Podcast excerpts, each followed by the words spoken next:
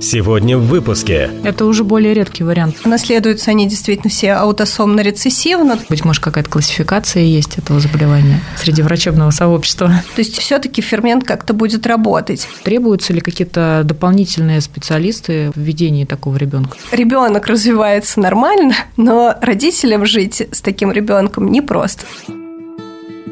Добро пожаловать в подкаст «На генном уровне». Говорим с экспертами о медицинской генетике, развенчиваем мифы и подтверждаем факты. У микрофона Елена Абелева, кандидат биологических наук, заведующая организационно-методическим отделом медико-генетического научного центра имени академика Николая Павловича Бачкова – Добрый день, уважаемые слушатели. С вами подкаст «На генном уровне». Это подкаст медико-генетического научного центра имени академика Николая Павловича Бачкова. И в сегодняшнем выпуске мы продолжаем разбирать и беседовать на тему тех заболеваний, которые входят в расширенный неонатальный скрининг, разбирать эти заболевания. И сегодня мы поговорим о врожденной дисфункции коры надпочечников. Это группа генетических заболеваний аутосомно-рецессивного типа наследования, для которых характерен дефект одного из ферментов, а также транспортных белков которые принимают участие в синтезе гормона кортизола, который вырабатывается корой надпочечников. При этом происходит нарушение выработки гормона кортизола и альдостерона корой надпочечников, что приводит к увеличению уровня мужских половых гормонов андрогенов. И итогом подобного дисбаланса является так называемое развитие по мужскому типу, заметное в детском возрасте, а в период полового созревания это развитие становится все более выраженным и ярким. Поздняя диагностика заболевания и несвоевременная терапия могут приводить к достаточно тяжелым последствиям этого заболевания, вплоть до летальных исходов, а также ошибкам в выборе половой принадлежности, нарушением роста и полового созревания и бесплодию. Оптимальным методом выявления врожденной дисфункции коры надпочечников на сегодняшний день является неонатальный скрининг, который у нас в стране был внедрен с середины 2006 года, что сегодня позволяет поставить диагноз и начать лечение еще в раннем детском возрасте. Ну что ж, эти все вопросы мы более подробно разберем с нашим сегодняшним экспертом в студии. Я рада представить Нину Алексеевну Макрецкую, доцента кафедры генетики и эндокринных болезней Института высшего и дополнительного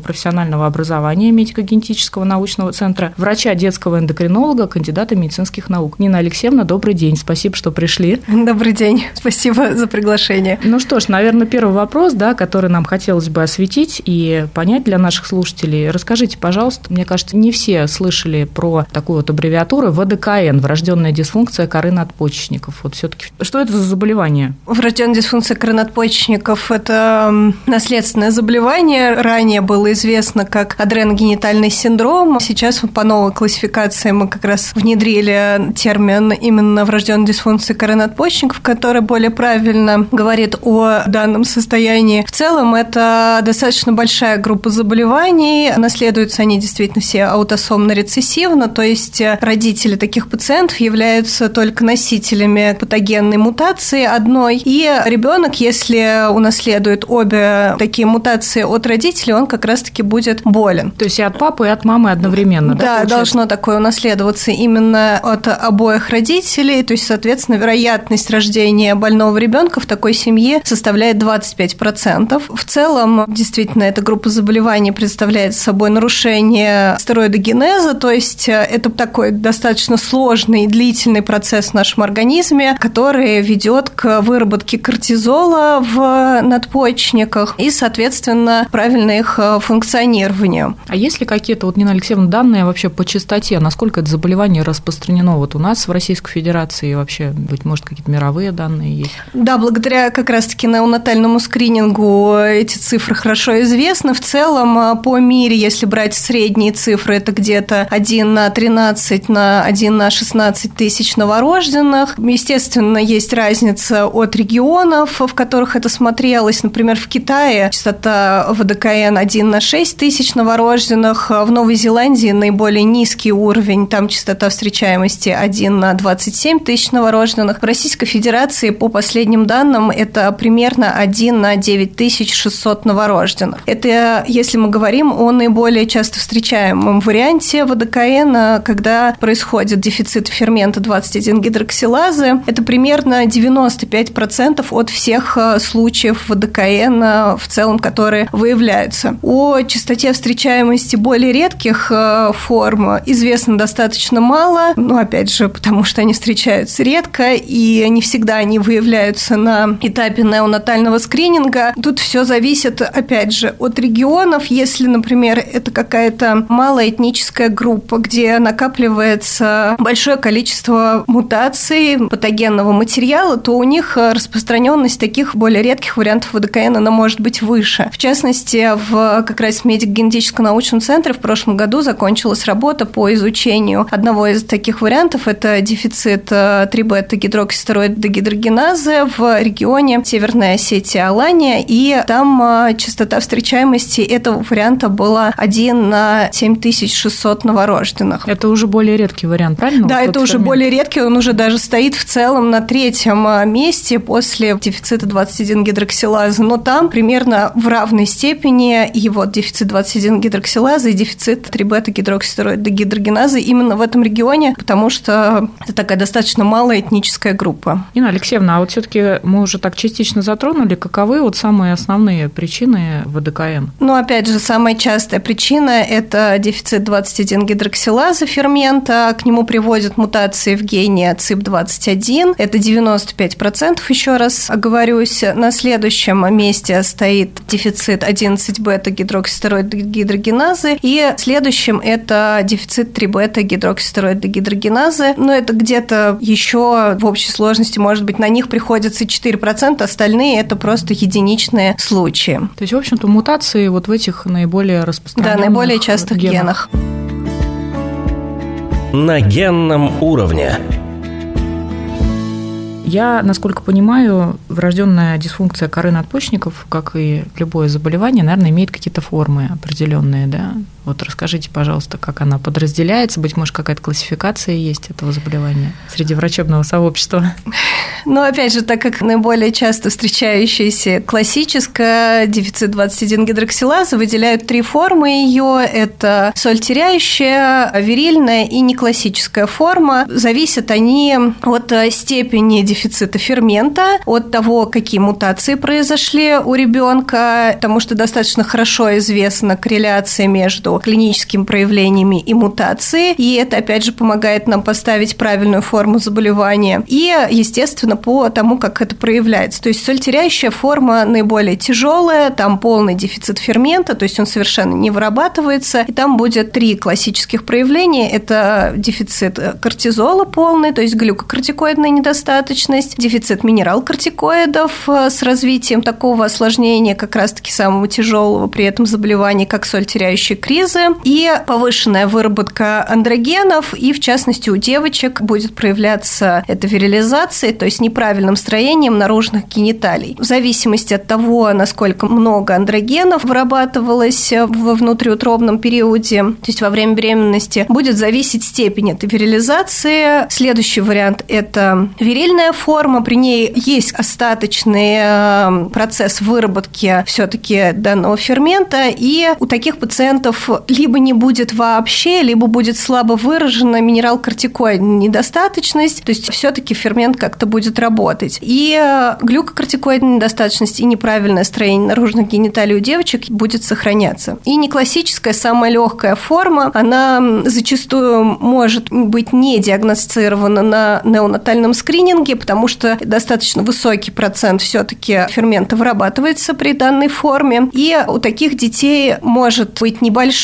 дефицит глюкокортикоидов, он не всегда даже требует какой-то коррекции, и у девочек, и у мальчиков может развиваться преждевременное половое развитие, в частности, раннее появление овласения в лобковой области, в подмышечной, ну и за счет э, вот этого высокого выработки андрогенов у них может ускоряться костный возраст, и из-за этого конечный рост э, у них будет ниже, чем э, в популяции и чем прогнозировался от роста родителей. То есть, как вы сказали, эти формы, они могут проявляться как у мальчиков, так и у девочек, да? Да, естественно. Здесь... Это заболевание, которое проявляется у детей и у мальчиков, и у девочек. Нина Алексеевна, а есть ли какие-то основные симптомы, ну, там, начиная с неонатального периода? Ну, я понимаю, сейчас уже работает неонатальный скрининг, и, наверное, об этом, может быть, не стоит говорить, но все-таки какие-то основные такие симптомы у детей, и вообще, когда они начинают проявляться? Если мы говорим о тяжелых вариантах, то есть о соль теряющей и о вирильной форме, то такие варианты проявляются сразу при рождении. Ну, в частности, у девочек, естественно, диагноз может быть заподозрен сразу в родильном зале. То есть уже неонатологом. Да, да уже неонатологом, когда мы видим неправильное строение наружных гениталий, так как это самая распространенная причина данного состояния. Естественно, первое, о чем должен врач-неонатолог подумать, это именно о ВДКН. Далее, к счастью, проводится неонатальный скрининг, и э, если вовремя дать лечение, то таких пациентов никаких проявлений больше не будет. Если такого лечения не дать, то возможно развитие сольтеряющего криза. Чем оно страшно? Тем, что в этот момент у нас происходит нарушение в электролитах, у нас повышается уровень калия, снижается уровень натрия. На этом фоне развивается рвота, жидкий стул, и в итоге, если опять же вовремя не начать лечение, то такой ребенок может погибнуть. Ну что ж, мы так плавно подошли к диагностике, да, все-таки врожденной дисфункции коры надпочечников, и плавно подошли к неонатальному скринингу. Вот все-таки как осуществляется диагностика, да, начиная вот с роддома, ну и далее уже. То есть, если диагноз вовремя не поставлен, расскажите, пожалуйста. И ну, таких, так... прошу прощения, случаев сейчас не бывает. То есть, в принципе. В принципе, нет. То есть, понятно, что охват неонатального скрининга, он все равно остается там 99,9% обычно. То есть Э, есть какие-то единичные случаи, когда не проводится неонатальный скрининг, но все-таки это какие-то казуистические, единичные mm-hmm. явления, когда там, не знаю, роды, например, произошли не в специализированном учреждении. Так что в большинстве случаев, естественно, проводится неонатальный скрининг. На нем мы на третьи или пятые сутки жизни берем э, кровь из пяточки у ребенка и отправляется в медико-генетическую лабораторию для исследования такого показателя, как 17-гидроксипрогестерон. Это, собственно, главный главный маркер данной формы ВДКН, то есть когда у нас э, не работает фермент 21 гидроксилаза, он очень сильно значимо повышается, и, собственно, по этому повышению и устанавливается данный диагноз. В целом этого вполне достаточно для постановки такого диагноза и начала адекватной терапии у таких пациентов. Кроме того, так как процесс образования кортизола у нас в организме достаточно сложный, вот эти вот предшественники кортизола по своему составу составу, они на самом деле достаточно похожи друг на друга. Часто бывает так, что и другие формы ВДКН выявляются именно на этапе неонатального скрининга. У них на самом деле, если посмотреть, сделать чуть другой анализ, он называется мультистероидный профиль крови, это когда мы на специальном аппарате у нас будет прям раскладка на все не, вот эти... На вот, несколько гормонов, Да, на да, несколько получается? гормонов, на все вот эти вот предшественники. Мы увидим, что там на самом деле не 17 гидроксипрогестерон там повысился, какие-то другие предшественники, но в целом уже из-за того, что вот они похожи похожий может быть такой перекрест на обычном анализаторе, мы можем уже и другие формы выявить именно на этапе неонатального скрининга. То есть сейчас детей с поздней диагностикой их достаточно мало, то есть очень низкий процент. Это скорее какие-то более легкие формы, которые в целом, понятно, что их в большинстве случаев тоже нужно лечить, но в целом, если мы начнем эту терапию чуть позже, то каких-то жизнеугрожающих, Ничего по крайней мере, не, не будет. будет да? Да. То есть они просто позже да, развиваются, да, манифестируют. Да на генном уровне. По поводу лечения и терапии, то есть я правильно понимаю, на сегодняшний день основное лечение – это все-таки гормон-заместительная терапия, верно, у пациентов? Да, на сегодняшний день это единственный способ лечения, других вообще не существует, то есть мы замещаем а, свои гормоны, которых у нас в организме не вырабатывается. А детям с более тяжелыми сольтеряющими вариантами мы даем два препарата, это аналог кортизола, гидрокортизон, и второй препарат – это аналог минерал-кортикоидов. Минерал-кортикоидов глюкокортикоидной терапии. Таким пациентам тоже назначается. С более легкими вариантами назначается только гидрокортизон, там есть различные торговые названия данного препарата, и детки лечатся именно данной терапией. Но это лечение, оно получается пожизненное. Да, оно пожизненное, плюс, так как у нас э, кортизол – это гормон стресса, нужно менять периодически терапию. Например, если ребенок заболевает, у него температура, нужно обязательно повышать дозировку глюкокортикоидов. Если там условно он идет к зубному, к стоматологу, это тоже стресс, тоже нужно повышать терапию. Если этого не делать, опять же, могут развиться какие-нибудь тяжелые осложнения данного состояния. Поэтому в обязательном порядке терапию периодически нужно менять. Плюс, если, например, у ребенка развивается рвота, неважно, эта рвота развилась на фоне того, что у него там развился свой сольтеряющий криз, или, например, он подхватил ротовирусную инфекцию, и он не может принять а, препарат через рот, то, соответственно, в таком случае необходимо вводить внутримышечно или внутривенно все тот же гидрокортизон для того, чтобы купировать это состояние. Угу, то есть, получается, вот в острых ситуациях, а их бывает на самом деле, особенно в первый год и в последующие достаточно много, да, обязательно очень четко нужно вот этот уровень контролировать. Да, да, нужно обязательно очень э, следить за состоянием ребенка и э, не допускать развития таких состояний. Нина Алексеевна, а вот что касается специалистов, то есть, ну, я правильно понимаю, все-таки ведет этого ребенка, да, если диагноз уже по итогам неонатального скрининга установлен, соответственно, врач детский эндокринолог, а требуются ли какие-то дополнительные специалисты в ведении такого ребенка с рожденной дисфункцией коры надпочечников? Или, в принципе, все вопросы закрывает детский эндокринолог? Ну, детский эндокринолог закрывает большинство вопросов, естественно, но, конечно, особенно девочкам необходим также детский хирург, причем не обычный детский хирург, а хирург, который может провести феминизирующую пластику, то есть так как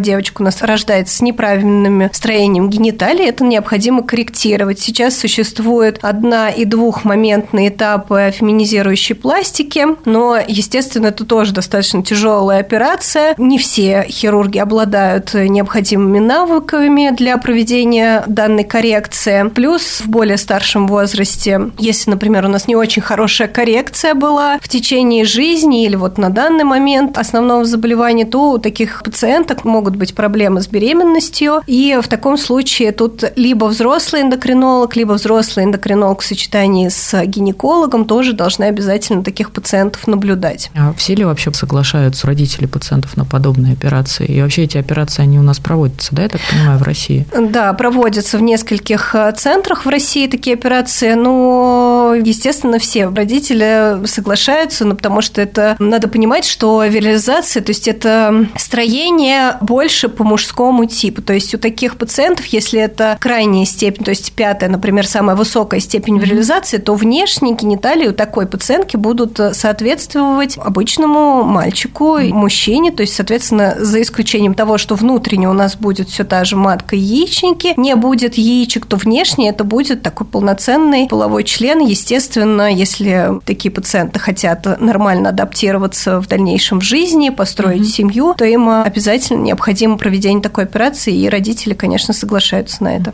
А еще такой вопрос. В начале выпуска мы говорили о том, что зачастую у этих пациентов, ну, я так понимаю, наверное, ближе, возможно, к подростковому возрасту, вот проблемы с самоопределением да, возникают. То есть не нужна ли тут помощь дополнительных специалистов? Правильно? Бывает такое, что мы отправляем э, таких пациентов э, к психологам, э, в частности, опять же, все те же девочки, потому что с мальчиками тут все-таки попроще, у них так и так должны были вырабатываться мужские половые гормоны, то есть с девочками бывает сложно, если плохо такая пациентка компенсирована, у нее высокие показатели, то, естественно, есть проблемы и с самоидентификацией, и бывает, что необходима помощь психологам таким пациенткам, но обычно это все-таки уже в более старшем возрасте, то есть mm-hmm. в подростковом, они еще не очень понимают и суть проблемы, что и что с ними вообще. происходит, mm-hmm. а вот уже в более старшем возрасте такие проблемы, к сожалению, у таких пациенток случаются.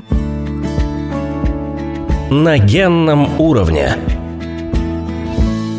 Нина Алексеевна, по поводу образа жизни и качества жизни, я правильно понимаю, то есть учитывая тот факт, что на сегодняшний день существует эффективная терапия данного заболевания, то есть, в принципе, качество жизни таких пациентов не страдает? Или все-таки есть какие-то нюансы, Ну, понимаете, это как бы? посмотреть. То есть, в целом, конечно, мы говорим родителям, что страшного ничего не произошло. Слава богу, сейчас существует заместительная гормональная терапия, и ваш ребенок будет развиваться, если правильно принимать таблеточки ровно точно так же, как и любой здоровый ребенок без этого заболевания. Надо понимать, что при тяжелой форме ВДКН, соль теряющей в частности, нужно принимать таблетки 4 раза в день. Каждый раз у тебя новая дозировка будет, скорее всего. Плюс нужно помнить о том, что если он заболел, то здесь нужно прибавить. Двойная еще дозировка. Потом, когда ты уходишь с этой высокой дозы, то есть ее тоже нельзя бросать, нельзя сегодня принять э, двойную, а завтра вернуться к своей то есть постепенно, обычной. да, нужно Да, нужно постепенно снижать, угу. нужно постоянно держать дома запас препарат, который вводится как раз-таки внутримышечно или внутривенно, который купирует кризы, и нужно знать, как делать эти инъекции, потому что у тебя не всегда есть время на то, чтобы вызвать там скорую и дождаться, чтобы приехал специалист, который может вместо родителей вести этот препарат. То есть понятно, что все равно это непростая жизнь, и нужно все время контролировать, нужно все время смотреть, особенно это тяжело с подростками, которые начинают думать, что это им все совершенно не нужно, не принимают препараты, это компенсируется, естественно, это опять же может привести к тяжелым последствиям, то есть, соответственно, ребенок развивается нормально, но родителям жить с таким ребенком непросто, то скажем это огромная так. такая организационная и подготовительная работа должна быть, да, системная все-таки подготовка и вообще ведение этого ребенка. Да, есть... да, обязательно нужно и с родителями тоже нужно разговаривать, нужно объяснять, они тоже не всегда понимают, почему нужно принимать вот эти препараты. Если, например, у них никогда в жизни не было каких-то тяжелых осложнений, они думают, что мы сейчас бросим, ничего страшного, оно как-нибудь там само рассосется, пройдет. К сожалению, это наследственное заболевание, которое пожизненное, и оно никуда не денется и не рассосется. А я еще хотела такой вопрос задать. Нужно ли вот мониторить уровень вот этих ферментов, да, то есть с какой-то периодичностью сдавать анализы, вот как, например, при фенилкетонурии, да, пациенты контролируют уровень фенилланина в крови, или в данном случае не обязательно? Нет, здесь обязательно, каждый раз в полгода, может быть, даже чаще, у там маленьких деток мы чаще смотрим эти показатели. Опять же, во-первых, мы, отталкиваясь от того, что сейчас получили, мы понимаем, как нужно корректировать дозировку, потому что, естественно, то, что мы назначили при рождении, оно не продлится на всю оставшуюся жизнь, потому что ребенок растет. Поэтому, да, мы постоянно тоже контролируем и показатели гормонов в крови, и электролитов. Нина Алексеевна, ну немножко поговорим о профилактике.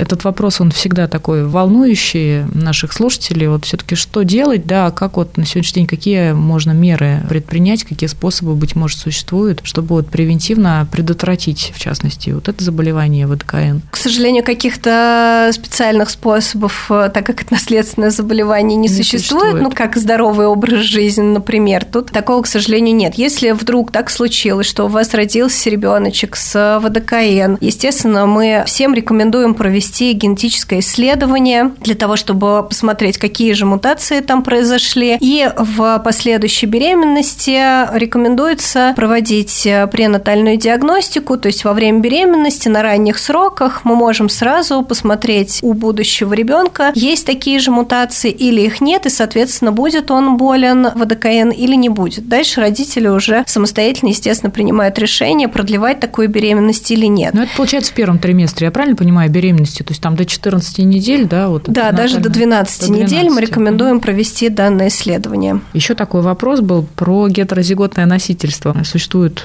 я когда готовилась тоже к выпуску, некоторые данные, которые говорят о том, что гетерозиготное носительство, врожденной дисфункции коры надпочечников влияет на характер человека, ну, собственно, мы об этом уже частично поговорили, и на его репродуктивное здоровье. То есть вот если мама или папа в данном случае, да, являются носителем патогенного варианта. Такие данные существуют в литературе. Честно вам скажу, вот по своим пациентам, по их родителям никогда не замечала, что у них есть какие-то отклонения угу. в плане и их психического состояния, и репродуктивной функции тоже. То есть обычно ни у кого никаких проблем с беременностью не возникает. То есть в целом гетерозиготное носительство – это ну, просто носительство, то есть, соответственно, у этого человека нет никаких клинических проявлений данного состояния. Ну что ж, мне кажется, мы основные вопросы, наверное, такими большими мазками сегодня разобрали. По врожденной дисфункции коры надпочечника. Но мне, наверное, хотелось бы в качестве итога сказать следующее, что на сегодняшний день своевременная диагностика, да, которая заключается в проведении неонатального скрининга и адекватное лечение позволяют компенсировать вот эту недостаточность функции коры надпочечников и корректировать отклонения в половом развитии, что обеспечивает качество жизни достаточно высокое для пациента, а также качество его